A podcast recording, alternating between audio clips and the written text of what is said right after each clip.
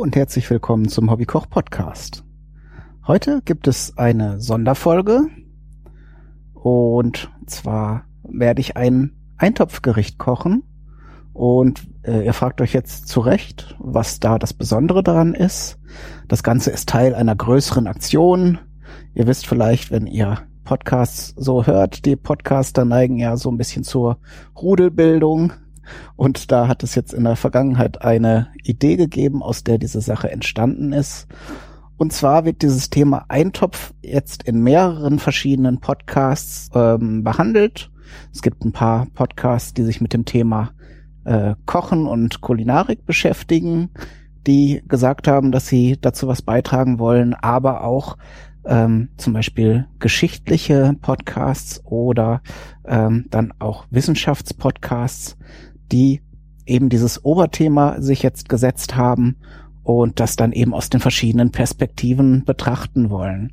Äh, ich fand das eine ganz spannende und lustige Idee und zumal das Thema Eintopf, es kommt viel Unterschiedliches rein und am Ende entsteht dann ein Gesamtbild sozusagen oder in dem Fall ein Gericht, passt also äh, dann in mehrfacher Hinsicht sogar. Das Ganze nennt sich Podcast oder der Podcast Eintopf und ich werde in diesem Artikel dann auch entsprechend äh, das Ganze verlinken. Die Idee ist, dass so in nach und nach diese Sendungen einzeln veröffentlicht werden. Das heißt, wenn ihr die betreffenden äh, Podcasts eh abonniert habt in eurem Podcatcher, dann äh, werdet ihr entsprechend äh, ja die Sachen so nach und nach bekommen und die Podcaster werden dann eben auch auf diese Aktion hinweisen.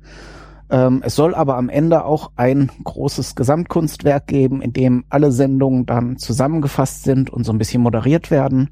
Und äh, man muss mal sehen. Also jetzt zum jetzigen Zeitpunkt, wo ich das aufnehme, gibt es schon äh, eine Sendung von dem Daniel. Den habt ihr ja vor ein paar Folgen in diesem Podcast auch gehört.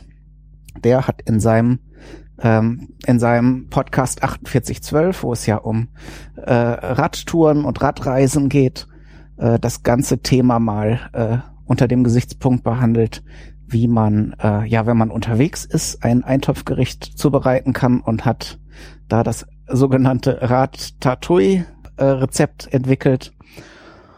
Und ich habe mir vorgenommen, heute äh, nicht das naheliegendste zu machen, nämlich so ein deutsches Eintopfgericht, wie man es vielleicht kennt, sowas wie Erbsensuppe, war so meine spontane äh, erste Assoziation, habe mich dann aber dafür entschieden, ein italienisches Gericht zu nehmen, also das Konzept, ein Eintopf, äh, einen Topf zu nehmen und dort im Grunde das reinzunehmen, so ist es ja entstanden, was zur Verfügung stand. Das Ganze gibt es ja nun schon sehr, sehr lange. Das hat sich natürlich weltweit äh, durchgesetzt. Und naja, aus der ursprünglich bäuerlichen oder arme Leute Küche hat sich dann das eine oder andere kulinarische Meisterwerk entwickelt. Und das Gericht, das ich heute kochen möchte, ist die Soppa Minestrone, also äh, ja, wie gesagt, aus Italien. Und äh, ich habe es deshalb ausgewählt, einmal, weil ich es gerne immer mal zubereiten wollte, weil es von den Zutaten her schon sehr schmackhaft klingt. Und zum anderen kann man daran sehr schön sehen, welche, welche Zutaten oder welche Arten von Zutaten so in einem Eintopf zusammenkommen. Vielleicht zum, zum Namen Suppe heißt ja eher Suppe. Die Grenzen, die Übergänge vom, von der Suppe zum Eintopf sind natürlich fließend im wahrsten Sinne des Wortes. Suppen sind ja meist etwas dünner, also da ist dann eine Gemüse- oder Fleischbrühe äh, wichtig. Und der Eintopf würde ich jetzt mal selber so definieren, äh, zeichnet sich dadurch aus, dass er einfach etwas dichter ist, dass mehr Gemüse, äh, wenn man will, Fleisch ähm, und andere Zutaten zusammenkommen kommen und das Ganze eben ja gehaltvoller ist als eine Suppe. Wie gesagt, das Schöne beim Eintopf ist, dass, dass man das Ganze im Prinzip mit einer Hitzequelle und im Prinzip einer beliebigen Hitzequelle, sei es jetzt ein Lagerfeuer oder ein Herd oder ein, äh, eine Kochplatte oder was auch immer oder ein Gasbrenner ist, äh, solange man ein möglichst großes Gefäß nimmt und dann die zur Verfügung stehenden Zutaten reintut, steht einem Eintopf eigentlich nichts im Wege. Ein weiterer Vorteil ist, dass äh, Eintopfgerichte sehr gut skalierbar sind. Das heißt, in den meisten Fällen wird man größere Mengen zubereiten. Das heißt, auch wenn man für eine, zwei oder drei Personen kocht, empfiehlt es sich immer eine größere Menge zu zu herzustellen. Zum äh, auch auch aus dem Grund, weil Eintöpfe natürlich sich auch gut halten oder haltbar machen lassen. Das seht ihr daran, dass ihr, auch wenn ihr im Supermarkt schaut, bei den Konserven komplette Eintöpfe auch in Dosen bekommen könnt. Äh, das ist halt eine gute Sache, die man auch ja sich vorrätig hinstellen kann, wenn man Eintöpfe gerne mag.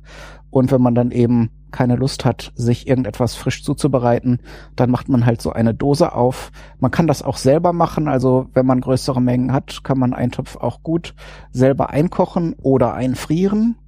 Und ähm, wenn man das innerhalb weniger Tage aufessen mag, äh, also jetzt auch das in äh, zwei oder vielleicht drei Tagen schafft, hat der Eintopf natürlich den Vorteil, äh, so wie zum Beispiel Kartoffelsalat, dass er, wenn er durchzieht und sich die Aromen entwickeln in der ganzen, äh, in dem ganzen Gericht, dass der dann am nächsten Tag eigentlich noch mal besser schmeckt.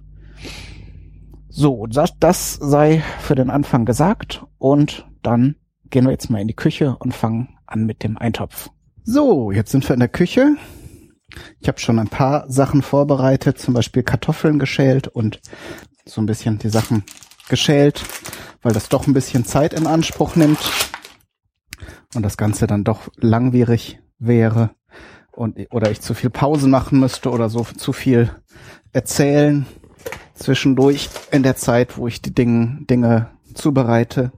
Ein Punkt, den ich eben im äh, Vorgespräch sozusagen noch vergessen habe, ist der Vorteil dieser italienischen Suppe ist im Vergleich jetzt zu diesen deutschen Eintöpfen, dass sie äh, etwas leichter ist von den Zutaten her und ja, heute ist zwar ein regnerischer Tag, da passt so ein Eintopfgericht auch ganz gut, aber die anderen Sachen sind halt auch eher was für Herbst und Winter, wenn es draußen knackig kalt ist und da kräftigt so ein Eintopf natürlich auch schön und wärmt durch und durch. Und im Sommer möchte man doch lieber etwas leichtere Dinge essen. Und da bietet sich hier die Super Minestrone ganz gut an. Und wie gesagt, es ist viel drin, viele Zutaten, leckere Zutaten. Das heißt, auch hier kann man eher von einem Eintopf sprechen. Das erste, was wir jetzt machen, ich habe einen großen Topf aufgesetzt, wie sich das gehört für einen Eintopf, weil es wird doch eine ganze Menge, auch wenn ich jetzt bei den Zutaten mich etwas zurückgehalten habe, so und die ähm, minimalste Menge, die möglich ist, gemacht ist, wird es trotzdem wahrscheinlich am Ende eine ganze Menge werden. Und ich habe jetzt hier einen guten Schuss Olivenöl reingegeben. Das ist ja ein gesundes Öl. Und die anderen Zutaten haben jetzt außerdem, was ich jetzt gleich als nächstes rein tue, relativ wenig Fett. Man muss den Herd jetzt auch nicht auf die höchste Stufe stellen. Also die Zutaten können auch bei mittlerer Hitze anbraten. Und das nächste, was reinkommt, ist Speck. Und das ist äh, natürlich, wenn ihr es original machen wollt, nehmt ihr einen italienischen Speck. Da gibt es ja verschiedene, den Lardo, der ja etwas fetter ist, oder den, ah, jetzt habe ich den Namen vergessen, den, äh, naja, es gibt dann, man könnte sogar auch so eine Art Kochschinken nehmen, aber äh, da gibt es ja auch eine große Vielfalt an, an Optionen. Aber diesen Frühstücksspeck, den ich jetzt genommen habe, der den Vorteil mitbringt, dass er eben schon in Scheiben daherkommt, den muss man dann nur noch in so zwei, drei Zentimeter große äh, Stücke schneiden und dann tut er schon, schon seinen Zweck. Man kann die Minestrone auch ohne Fleisch zubereiten, dann lässt man den Speck einfach weg.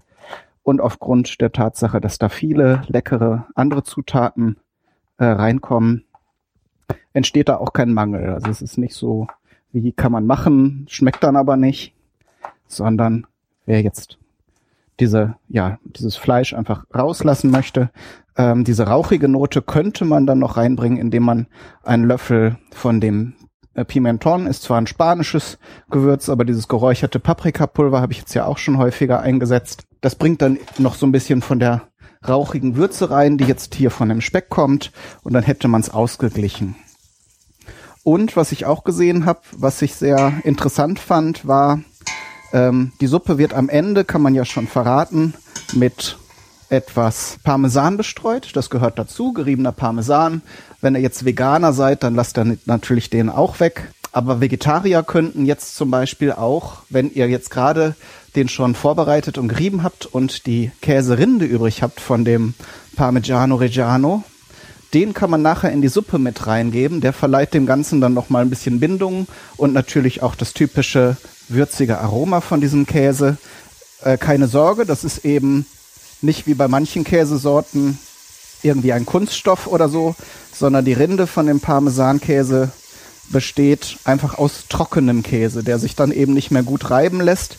Aber im Prinzip kann man den auch essen. Kann man dann so im Ganzen in der Suppe leise mitköcheln lassen und der löst sich dann auf, wie gesagt, und verleiht dem Ganzen dann nochmal ein Aroma. Das so als Option, man muss es nicht machen oder wenn man ja den Käse eben nicht so gern mag, dann lässt man das Ganze raus. Aber das wäre auch noch eine Möglichkeit. Ja, äh, allgemein ist natürlich Fleisch eine typische Ein äh, Zutat für Eintöpfe und ja, in den meisten Fällen werden auch geräucherte Fleischsorten oder gepökelte Fleischsorten verwendet. Das ist natürlich historisch bedingt dadurch, dass ja in den Bauernhäusern keine Kühlschränke früher standen und da wurde Fleisch eben so haltbar gemacht, indem es entweder eingesalzen wurde oder äh, entsprechend geräuchert und damit haltbar gemacht wurde, verleiht den Eintopfgerichten natürlich immer eine schöne, kräftige Note. Ich muss ehrlich gestehen, ich mag's nicht so, wenn so große geräucherte Stücke Fleisch mitkochen, dann schmeckt nämlich mehr oder weniger am Ende alles äh, sehr kräftig nach Rauch. Hier bei dem Frühstücksspeck, der ist ja eher mild, da lasse ich mir das gerade noch so gefallen. Aber äh, sonst bei Erbsensuppe zum Beispiel mache ich es so, dass ich die ohne Fleisch koche und dann nachher entweder Würstchen oder ich habe, glaube ich, auch schon mal hier im Podcast eine Erbsensuppe gekocht, ne? Fällt mir gerade ein. Gut, dass ich das nicht nochmal gemacht habe, sonst hätten wir jetzt was doppelt. Und wenn, wenn man dann Speck drin haben will, kann man den nochmal in einer kleinen Pfanne anrösten und am Ende drüber streuen. Das ist natürlich auch schön. Ist natürlich dann kein Eintopf mehr. Man hat dann nachher noch eine Pfanne schmutzig gemacht. Genauso habe ich jetzt in den Zubereitungen gesehen, äh, manche braten alle Zutaten für die äh, Suppe hier einzeln an. Das ist natürlich schön, weil sie dann eher noch ihr eigenes, ihren eigenen Geschmack äh, behalten und dann von der Konsistenz auch etwas fester sind. Aber äh, das lassen wir hier mal raus. Es geht ja um Eintopf und der soll gefälligst dann in einem Topf zubereitet werden. So, der Speck ist jetzt schon schön braun. Das geht ja schnell bei den dünnen Scheibchen. Da gebe ich jetzt noch eine gewürfelte Zwiebel dazu. Ihr könnt auch, wenn ihr größere Mengen macht oder wenn ihr sie gerade da habt, ähm, ich habe jetzt eine normale ähm, Gemüsezwiebel, ihr könnt auch die roten Zwiebeln nehmen, habe ich auch häufiger gesehen. Die sind natürlich vom Aroma feiner, aber ich glaube bei so einem Eintopfgericht, ich weiß nicht, ob von der Farbe nachher noch was zu erkennen ist. Die wird dann ja auch etwas gräulich, wenn man sie brät und kocht. Vom Aroma könnte ich mir schon vorstellen, dass es was ausmacht. Könnt ihr ja mal ausprobieren. Ich hatte jetzt hier die normalen Zwiebeln da und wollte die auch mal verbrauchen. Von daher habe ich das Experiment jetzt mal an euch übergeben. So, jetzt sind wir eigentlich mit der Basis schon gut dabei. Ich stelle den Herd mal etwas kleiner. Das muss alles gar nicht so, habe ich eben schon gesagt, bei großer Hitze kochen oder braten in dem Fall. Jetzt brät es ja noch, äh, ist ja noch nicht so viel Wasser im Spiel. So, und jetzt kommen die Wurzelgemüse. Das ist auch so eine sehr grundlegende Zutat von Eintopfgerichten. Da haben wir jetzt zum einen die Kartoffel. Die ist jetzt bei der Minestrone äh, nicht unbedingt Pflicht. Das hängt jetzt schlicht davon ab, ob ihr das Ganze eher, die, das Ergebnis eher so ein, eine sämige, cremige Suppe haben wollt das wäre ja für einen Eintopf auch eher typisch. Oder das Ganze lieber etwas suppiger haben möchtet, ähm, dann würdet ihr die Kartoffel eher rauslassen, weil die natürlich jetzt beim Garen zumindest teilweise auch zerfällt. Äh, hängt auch ein bisschen davon ab, wie groß ihr die jetzt, ähm, wie groß ihr jetzt die Würfel macht. Aber so ein bisschen Bindung mag ich eigentlich ganz gern, wenn das so ein bisschen cremig ist am Ende. ist eigentlich auch typischer für Eintopf. So. Jetzt gieße ich einmal kurz mal mit einem Schlückchen Wasser an, damit sich der Satz vom, von dem Speck bisschen anlöst und das Ganze nicht zu dunkel wird. Dann haben wir jetzt einen schönen Bratensatz und vor allen Dingen senkt es nochmal die Temperatur ein bisschen rüber, weil ich hatte jetzt zum Anbraten den Topf doch erstmal mit den Herd doch ein bisschen heißer gestellt. So, und dann habe ich jetzt hier zwei kleine Kartoffeln. Eine große tut's natürlich genauso gut, je nachdem, was ihr jetzt gerade in die Finger bekommen habt. Ich hatte nur noch so mittel bis kleine Kartoffelchen und die beiden sollten es jetzt sein. Die habe ich jetzt in so zwei Zentimeter Kantenlänge große Würfel getan, äh, geschnitten und jetzt kommt noch eine Karotte dazu, die schneide ich dann ebenso groß. Das könnt ihr euch auch als Faustformel merken. Die Zutaten sollen etwa, jetzt bei den festen Zutaten sollen die etwa gleich groß sein, damit sie eben entsprechend gleichmäßig garen und gleichmäßig fertig sind. Und äh, dann haben wir das Ergebnis nachher schön gleichmäßig und es sieht auch im Teller schöner aus, wenn da nicht so große Brocken dazwischen sind und ein paar kleine. Das macht das Ganze doch noch eleganter am Ende. Also habe ich jetzt die Karotte auch in so zwei Zentimeter große Würfelchen geschnitten. Zwischendurch immer mal ein bisschen rühren, damit das Ganze nicht ansetzt. So. Kartoffeln natürlich auch typisch äh, als stärkehaltiges Lebensmittel als Kohlenhydratlieferant. Da gibt es natürlich bei Eintöpfen dann ist bei uns natürlich die Kartoffel sehr üblich. Man kann auch Brotreste verwenden oder hier in die Minestrone kommt auch am Ende kommen Nudeln rein. Also das wäre wäre auch die Kategorie stärkehaltige Lebensmittel. Für ein italienisches Gericht ist das natürlich dann sehr typisch. So, als nächstes gebe ich dazu Bohnen. Da eröffnet sich ein ganz weites Feld. Hülsenfrüchte gehören in dieses Gericht mit rein. Allerdings ist es da gar nicht so scharf umrissen, was es denn sein soll. Ich habe jetzt von weißen über rote äh, Bohnen alles gesehen. Auch Erbsen oder die grünen Bohnen werden verwendet. Grüne Bohnen sehr häufig. Äh, die mag ich allerdings nicht so, wenn sie gekocht sind. Mag sie lieber, wenn sie so knackig, so ein bisschen angebraten sind. Darum lasse ich sie hier raus. Und das kann man halt auch sagen. Das gilt für das gesamte Eintopfgeschäft. Ihr nehmt natürlich die Zutaten, die ihr mögt. Da ist also keine strenge Regel, die jetzt besagt, dass ihr das so und so machen müsst. Äh, natürlich gibt es so ein paar Grundzutaten, die dabei sein sollten, wenn man es richtig machen will. Aber bevor ihr es dann gar nicht kocht oder gar nicht essen mögt, dann lasst ihr natürlich die entsprechenden Gemüsesorten oder was ihr nicht mögt einfach raus. So, jetzt habe ich hier Bohnen zugegeben. Wie gesagt, die Hülsenfrüchte wurden jetzt in den Rezepten, die ich mir angesehen habe, äh, meistens aus der Dose genommen. Das hat natürlich den großen Vorteil, dass sie schon weich gekocht sind. In dem Fall gebt ihr sie dann eher gegen Ende der Garzeit dazu, damit sie eben nicht zu Matsch zerkochen. Ich habe die jetzt selbst eingeweicht und ich habe jetzt die schwarzen Augenbohnen genommen. Das sind weiße Bohnen, die so ein kleines schwarzes Äuglein um den Sprossansatz herum haben. Daher der Name. Und die hatte ich einfach noch und wollte sie mal verbrauchen. Da habe ich ja auch mal eine Sendung gemacht. Da hatte ich ja so eine Rubrik, wo sich die Hörer ein Gericht wünschen konnten oder eine Frage stellen konnten. Und da habe ich verschiedene Variationen aus der Augenbohne gekocht. Eine Suppe, einen Salat und noch eine dritte Sache.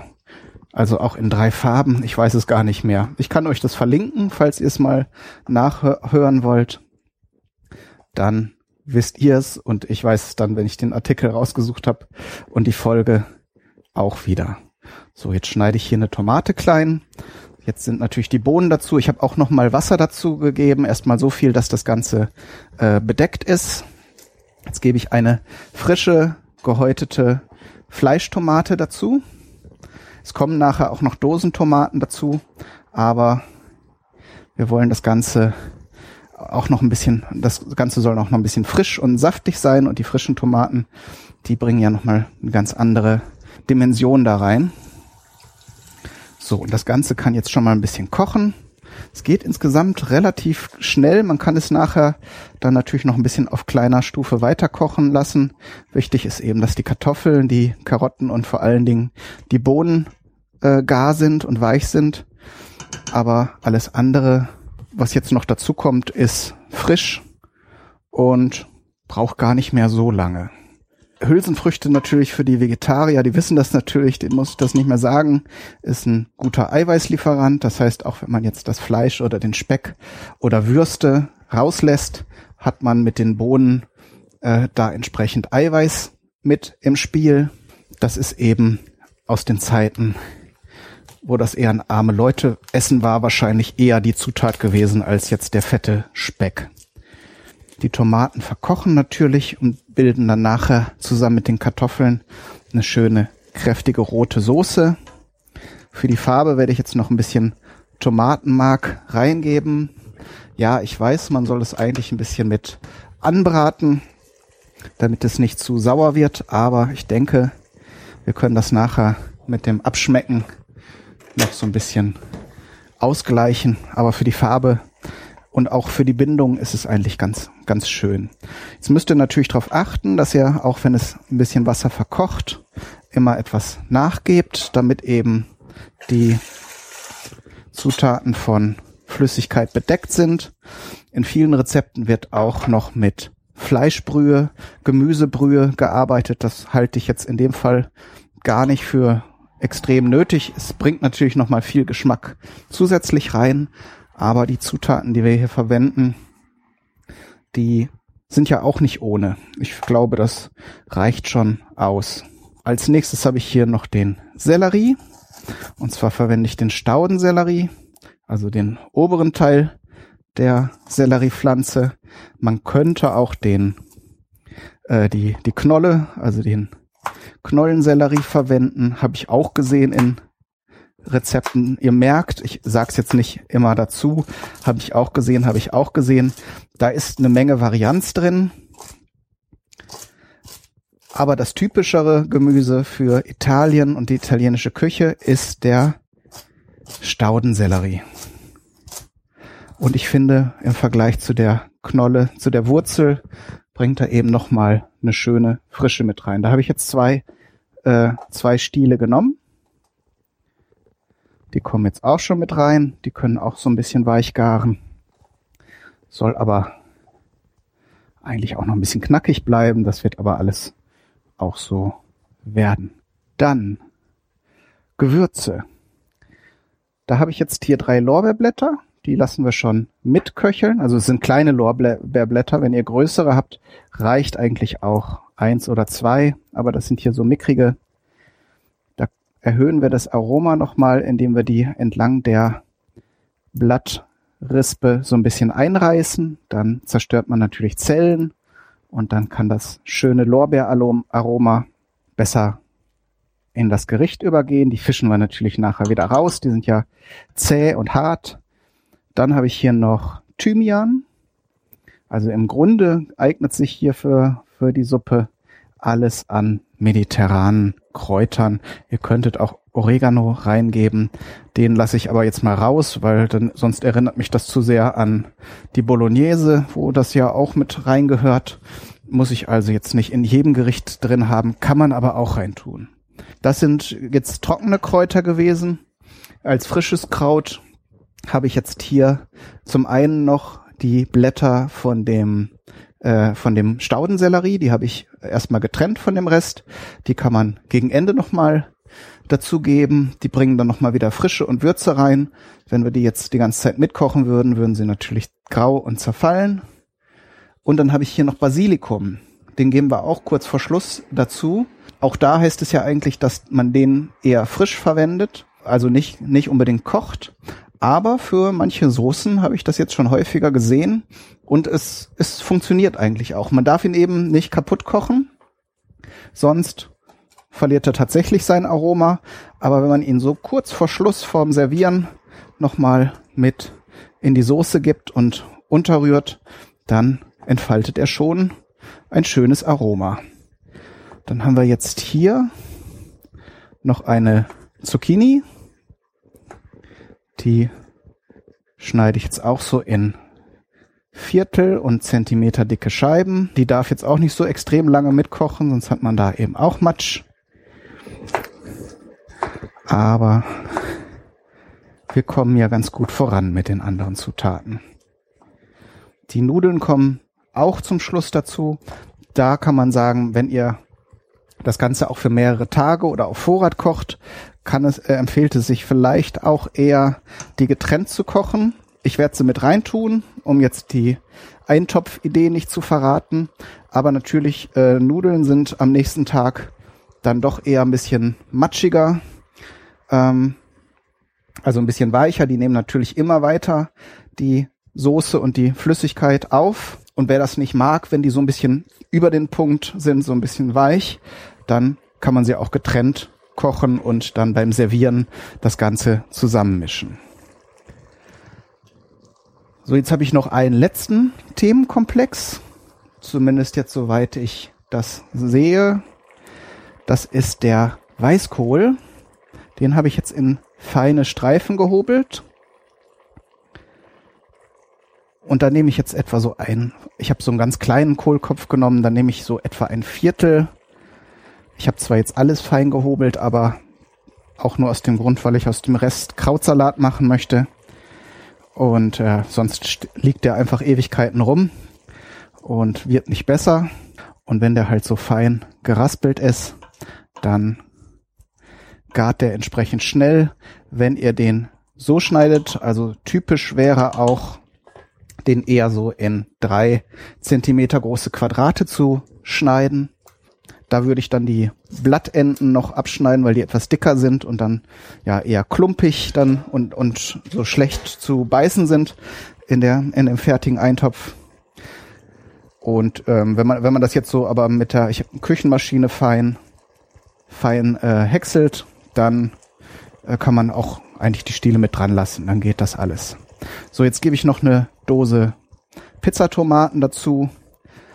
Ähm, ihr könnt auch die anderen Dosen Tomaten nehmen. Aber die Pizzatomaten nehme ich ganz gerne, sind zwar im Verhältnis etwas teurer, aber erstmal muss man dann nicht nochmal schnibbeln oder das Ganze zerkleinern. Und ähm, ich habe auch den Eindruck, dass das qualitativ besser ist, weil in den in den ganzen Dosen Tomaten sind natürlich dann meist noch die Stielansätze drin, die grünen. Diese soll man ja eigentlich entfernen, weil sie das giftige Solanin enthalten. Und äh, bei den Pizzatomaten sind die halt klein geschnitten und da sind eben keine Strünke mehr drin. Und darum gefällt mir das Ganze dann insgesamt besser. Da gebe ich dann auch gern ein paar Cent mehr aus, wenn ich dafür dann bessere Qualität bekomme. Und es ist also im Verhältnis auch nicht extrem viel teurer. Dann habe ich hier noch Knoblauch. Den gebe ich in dem Fall auch lieber etwas später dazu, weil ich frischen Knoblauch gekauft habe. Der ist ja sehr fein und aromatisch. Wenn ihr den normalen getrockneten Knoblauch nehmt, könnt ihr den im Prinzip auch mit den Zwiebeln am Anfang ähm, bisschen anschwitzen. Aber ich mag es ganz gern, gerade wenn es so ein guter, leckerer Knoblauch ist, wenn der auch wie die Kräuter eher am Ende mit dazukommen. Dann hat er nämlich noch die ganze, das ganze frische Aroma. Den schneide ich jetzt in kleine Würfel. Man könnte ihn auch reiben, man kann ihn auch pressen. Ist ja so ein Glaubenskrieg, ob man Knoblauch pressen oder schneiden oder hacken soll.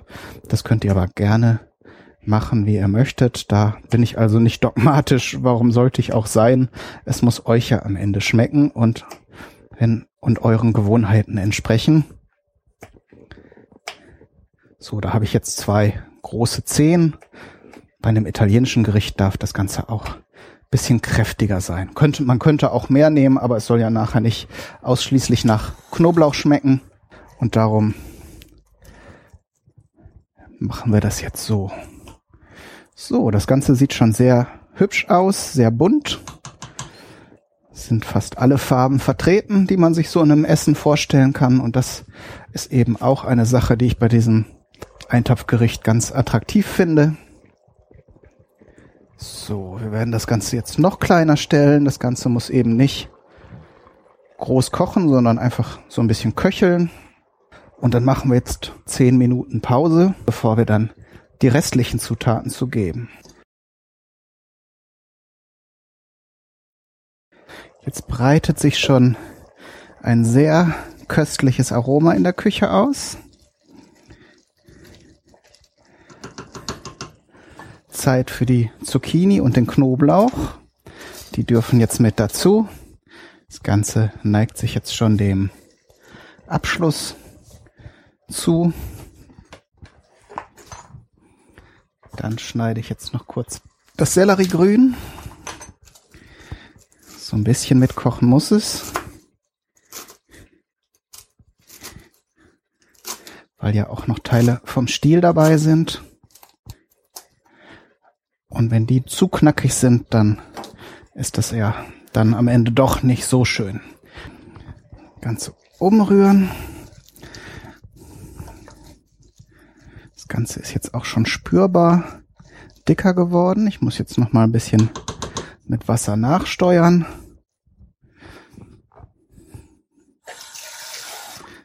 denke so insgesamt kann das schon so ein Liter Wasser sein, aber das könnt ihr dann auch selbst steuern, ob ihr das Ganze etwas suppiger oder etwas dichter haben möchtet. So, und natürlich habe ich nicht vergessen, aber jetzt kommt auch noch Salz dazu. Angeblich, das ist auch nochmal eine Sache, die man testen könnte, wenn man das Wasser schon von Anfang an salzt oder die Flüssigkeit, dann werden die Bohnen nicht weich. Ist aber jetzt kein bestätigter Fakt, sondern nehmen wir es mal als äh, Gerücht. Das war jetzt aber erstmal beachten, bis, bis sich Gegenteiliges erwiesen hat. Und dann lassen wir das Ganze wieder aufkochen und geben nochmal eine Handvoll von den Nudeln dazu. Übrigens, zu den Nudeln habe ich, glaube ich, noch nichts gesagt. Das sind traditionell die kleinen Muschelnudeln. Also auf Italienisch Conciglioni. Die habe ich jetzt leider nicht bekommen im Laden und habe Orecchiette genommen. Die sehen eigentlich ähnlich aus, sind halt etwas flacher, aber haben auch so eine leicht gewölbte Form. Von daher, wenn ich es jetzt nicht zugegeben hätte, hätte ich jetzt auch vielleicht behaupten können, dass das Conciglioni sind. Aber bei den vielen Millionen Pastasorten muss man da auch nicht päpstlicher sein als der Papst. Äh, die Idee dahinter ist natürlich, dass sich so ein kleiner Teil der Suppe im, in den Nudeln festhält, was natürlich das Ver Vergnügen beim Essen dann nochmal steigert. So, nehme ich mir, ich habe mir noch so ein kleines Blatt vom kleines Blatt vom, von, vom äh, Selleriegrün aufgehoben. So, jetzt habe ich hier noch die Basilikumblätter, die zerreiße ich jetzt in grobe Stücke. Man soll ihn ja nicht schneiden, weil er dann an den Kanten schwarz wird. Wohl, wenn wir den jetzt mitkochen, wird er sich vielleicht eh verfärben, aber man muss es ja nicht drauf anlegen. So, das können wir uns schon mal bereitstellen. Und dann kann ich hier, während die ganze Geschichte wieder zum Kochen kommt, damit ich die Nudeln zugeben kann, noch den Parmesankäse reiben.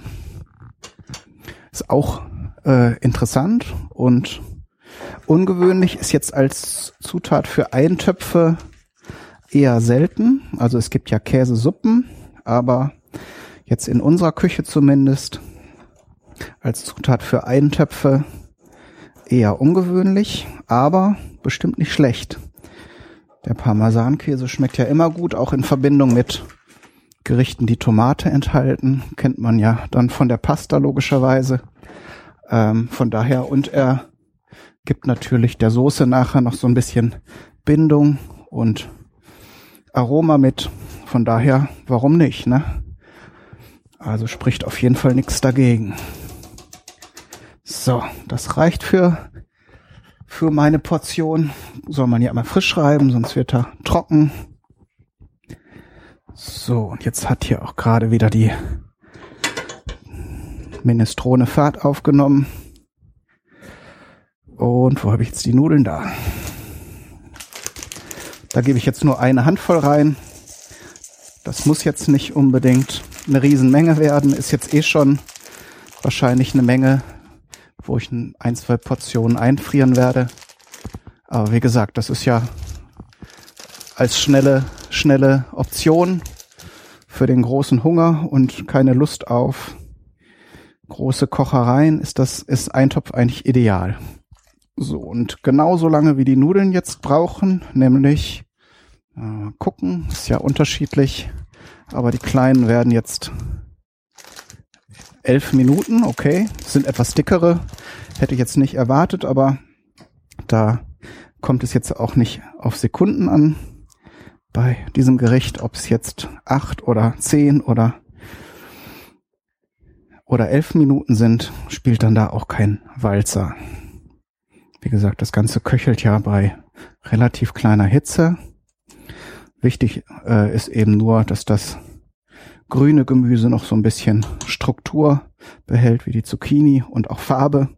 Sonst sieht es halt nachher nicht so hübsch aus und ist auch nicht so ein Genuss beim Essen. Ich könnte ja mal abschmecken. Pfeffer kann man auch noch reintun, wenn es noch ein bisschen pikanter haben will. Ja, Salz, Salz ist schon perfekt. Und jetzt geben wir doch noch ein bisschen Pfeffer dazu. Dann haben wir noch so ein bisschen Wumms. Könnte jetzt auch noch eine Chilischote reintun. Wer es gern pikant mag. Ist also nicht verboten. Jetzt decke ich das Ganze wieder zu.